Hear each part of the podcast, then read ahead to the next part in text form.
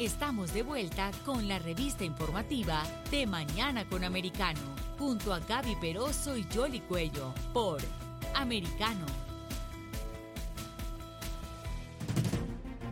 Continuamos con más informaciones aquí en De Mañana con Americano y ahora vamos a analizar un poco la geopolítica mundial. Está el conflicto en Ucrania, adicionalmente la adhesión eh, de Suecia y Finlandia a la OTAN y otra de las noticias eh, con la que quisiera comenzar con nuestro invitado el día de hoy es ese plan de inversiones en infraestructura que fue anunciado por el G7, el grupo de las economías más fuertes eh, de Occidente para contrarrestar a China. Le damos la bienvenida a César Sabas. Él es experto en relaciones internacionales y seguridad internacional, adicionalmente conductor del programa Strategies en Contrapoder. Bienvenido y quería que nos comentara si es suficiente este plan de inversión, unos 600 mil millones de dólares, de los cuales Estados Unidos destinará al menos 200 mil millones de dólares en esta nueva iniciativa. Ya es tarde para hacerlo. Eh, las economías tienen que contrarrestar a China de esta manera. Buenos días. Hola, muy buenos días. Muchas gracias por el espacio. Siempre un placer compartir con todos ustedes. Eh, bueno, comenzamos entonces con lo del plan de inversiones. Mm, yo soy un poco escéptico. Eh, ¿Por qué lo digo? Porque si analizamos, claro, vemos que es un monto muy grande y evidentemente que se debió haber hecho algo para contrarrestar el, los, eh, los, megaplanes de China desde hace mucho tiempo. Pero si nosotros vemos lo, digamos, en qué está enfocado, gran parte de en qué, eh, a qué va a ir destinado este monto, parte es financiar la transición energética y energías verdes la mayor parte de los países mm, del tercer mundo, países pobres mm, que están, digamos, saliendo de la pobreza, que están emergiendo, no están interesados en problemas de países de primer mundo, porque, ah, porque también van a financiar eh, la igualdad de género, por ejemplo.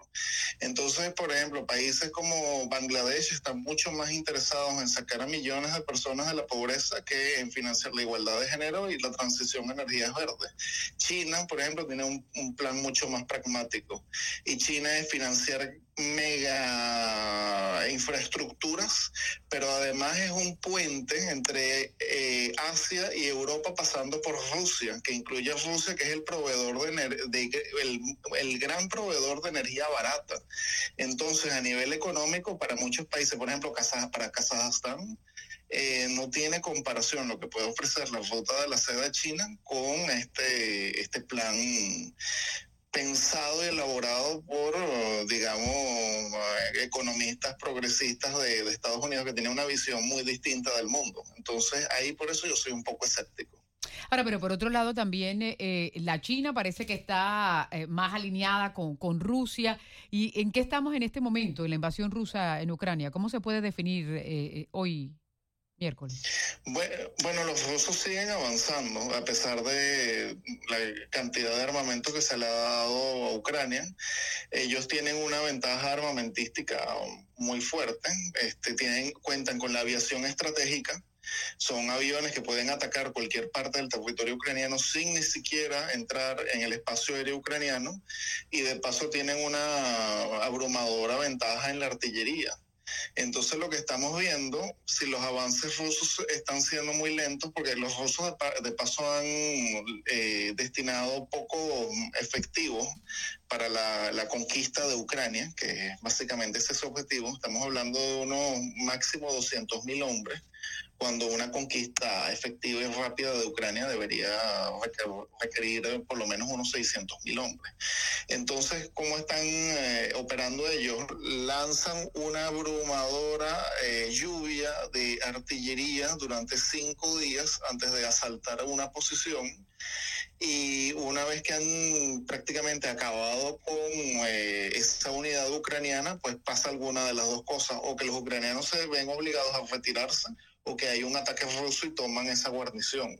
Entonces, ahí debe haber en estos momentos una cifra de bajas eh, escalofriantes por parte del ejército ucraniano que se sabrá al final de la guerra. Sí, y es que si la tendencia es a favor de los rusos en el campo de batalla. Y es que ya el tema comunicacional va bajando de tono y obviamente esto es aprovechado por los rusos. En los últimos eh, días hemos visto cómo se está ordenando evacuación, 350 mil personas por un lado, civiles muertos en centros comerciales, en zonas residenciales, eh, que ya los rusos controlan la provincia de Luhansk y de alguna manera esa exposición diaria que tenía el presidente ucraniano ya no es la misma porque ya las reuniones multilaterales se dieron. ¿Cómo justamente Ucrania puede caer en esa espiral de silencio y ser esto aprovechado por los rusos para terminar de conquistar todo el territorio? Sí, eso es fundamental porque parte de lo que, digamos, del arma fundamental que ha tenido Zelensky es la moral. Eh, recordemos que él viene de la televisión, él sabe cómo tratar a la opinión pública y pues bueno, utilizó digamos la propaganda de guerra para que se alistara gente en el ejército, hacer la movilización general. Rusia es un país que no ha hecho la movilización general, Ucrania ya ha hecho la cuarta movilización general, es decir, que ya, ya está usando las reservas que tiene. Entonces, digamos que buscaban pequeñas victorias, incluso algunos contraataques puntuales en algunas aldeas um, remotas para hacer ver que pues había chance de recuperar de los territorios, pero cuando son, digamos, derrotas contundentes como pasó en Mariupol o incluso Severodonetsk, ya la cosa empieza a cambiar. Y aquí quiero comentar una anécdota. Esta ciudad de Severodonetsk, bueno, que era la capital administrativa de, la región de Luhansk, cuando los rusos la empiezan a saltar, eh, Zelensky hace una contraofensiva, ordena una contraofensiva, e incluso en contra de la recomendación de muchos generales, porque la recomendación militar era evacuar Luhansk, perdón, evacuar Severodonetsk y no perder las tropas él hace una contraofensiva y manda allá eh, fuerzas especiales. Y esos salieron en los videos. Empieza en la opinión pública ucraniana surgir el rumor de que estaban expulsando a los rusos de Severodonetsk, que incluso los, los estaban cercando. Eh, a los dos días eh, se demostró que, pues no, que eso era un rumor falso. Incluso un periodista ucraniano de guerra llamado Butusov, que es muy seguido por los ucranianos, dijo, miren, lamentablemente esto no pasó, lamentablemente nuestras tropas están siendo aniquiladas aquí en Severodonetsk.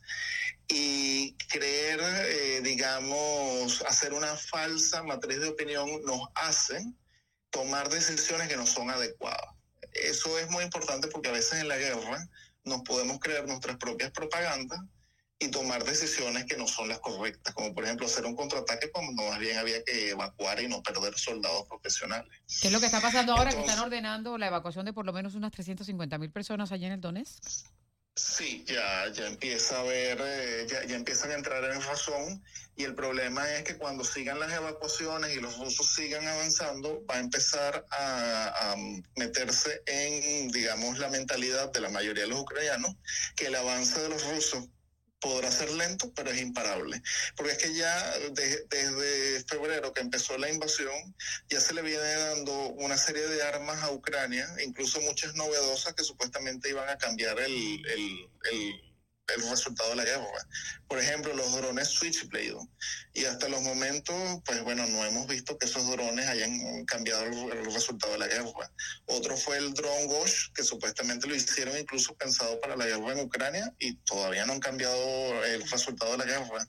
Entonces, los ucranianos tienen... Pero ya lo recibieron, ya les llegaron. Sí, sí, el, el dron Gosh, yo no sé si ya lo recibieron, pero Biden anunció hace meses que se lo iba a dar y que venía uno de esos paquetes de ayuda. El problema es que no lo hemos visto. Los, los, los drones Switchblade sí los han recibido y han presentado fallas. De hecho, los rusos tienen uno capturado. Eh, y eso es peligroso porque pueden hacer tecnología inversa, es decir, desarmarlo y ver cómo es el componente y, y, tratar de replicarlo. Ahora, usted habla de la conquista de Ucrania, pero están dejando el territorio completamente destruido. ¿Qué, ¿Qué, ganaría Rusia si finalmente se queda con una Ucrania totalmente devastada? Bueno, es que en realidad por eso Putin lo que quiere es presionar a una capitulación. Él no le interesa como tal destruir por destruir, sino la conquista. Pero si hay una lucha encarnizada en la cual ninguno de los dos bandos va a ceder, evidentemente que queda devastada, como pasó en la Segunda Guerra Mundial.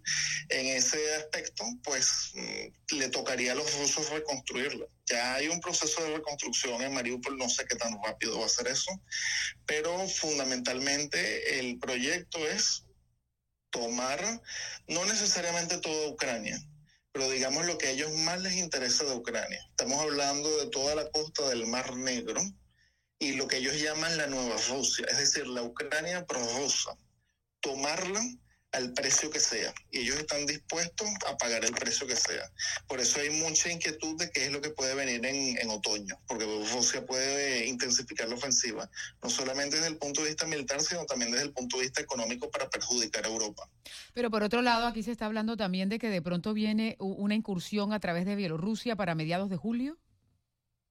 Sí, eso es probable que Bielorrusia haga una incursión a través de su frontera cercano a Polonia e intente interrumpir eh, el suministro de armas entre Occidente y, Ucrania. Yo no lo veo muy factible. El ejército bielorruso no es tan tan poderoso en, absoluto y más bien es un ejército completamente dependiente de los rusos.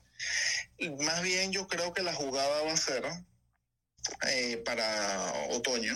Claro, esto es una creencia, yo no estoy en el Kremlin ni tengo los papeles para verlo, pero como se está perfilando, la jugada del Kremlin va a ser eh, intensificar eh, la guerra híbrida que tiene contra Occidente una guerra económica para que sea Europa la que se arte y empiece a dejar de enviar eh, material bélico a Ucrania.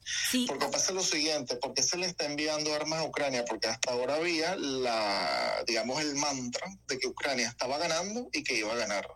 Pero si ya hoy en día los occidentales se convencen que Ucrania no va a ganar y que los rusos van a, pues podrá ser lento, pero al final van a terminar prevaleciendo es mejor llegar a una negociación ahora y no cuando sea demasiado tarde. Exacto. ¿Tú crees que haya voluntad política de los países de Occidente a una negociación en donde tendrían que, que ceder parte importante quizás del territorio, cosas que en principio eran impensables? porque adicionalmente el tema de las sanciones está lesionando a Occidente y con el envío de armas no están ganando el conflicto. Ya tenemos un antecedente que es con Siria. Occidente se había jurado que iba a salir Bashar al-Assad cueste lo que cueste. Y cuando el, la guerra de Siria empezó a perjudicar a Occidente a través de la crisis migratoria y a través del terrorismo, Occidente empezó a cambiar de opinión e incluso prefirió un Bashar al-Assad eh, vasallo de Rusia, pero que no hubiese terrorismo, a eh, la oposición siria. Es probable que eso termine pasando con Ucrania, porque la, verdad es que Ucrania no es miembro de la Unión Europea, nunca ha sido parte de Occidente y tampoco forma parte de los intereses estratégicos de, de Estados Unidos. Por el contrario, Ucrania es demasiado importante para el nacionalismo ruso. Los rusos están dispuestos a pagar un precio por Ucrania que yo difícilmente veo eso del lado occidental. Claro, pero, pero, pero, por otro lado, eh, César, está el precedente este de que Rusia puede eh, entrar y entendiendo toda la parte histórica, geopolítica que hay con Ucrania, porque el temor que ha llevado a la Unión Europea y a la propia OTAN a reforzarse es ese, que, que, que si ya los rusos probaron con un país y vuelvo, insisto, haciendo la salvedad de las características, ellos estarían allí eh, eh, porque puede ir avanzando, avanzando, avanzando, ¿no? Por eso es que está tan complicada la situación para Occidente también en ese sentido. Pero, pero, los otros países, como por ejemplo los Bálticos, Polonia, son países de la OTAN, los rusos saben que atacarlo significa una guerra mundial. Eh, Finlandia y Suecia ya están en proceso de entrar en la OTAN y antes de que fuesen miembros de la OTAN eran miembros de la Unión Europea. Y tampoco son países culturales tan importante para los rusos como Ucrania.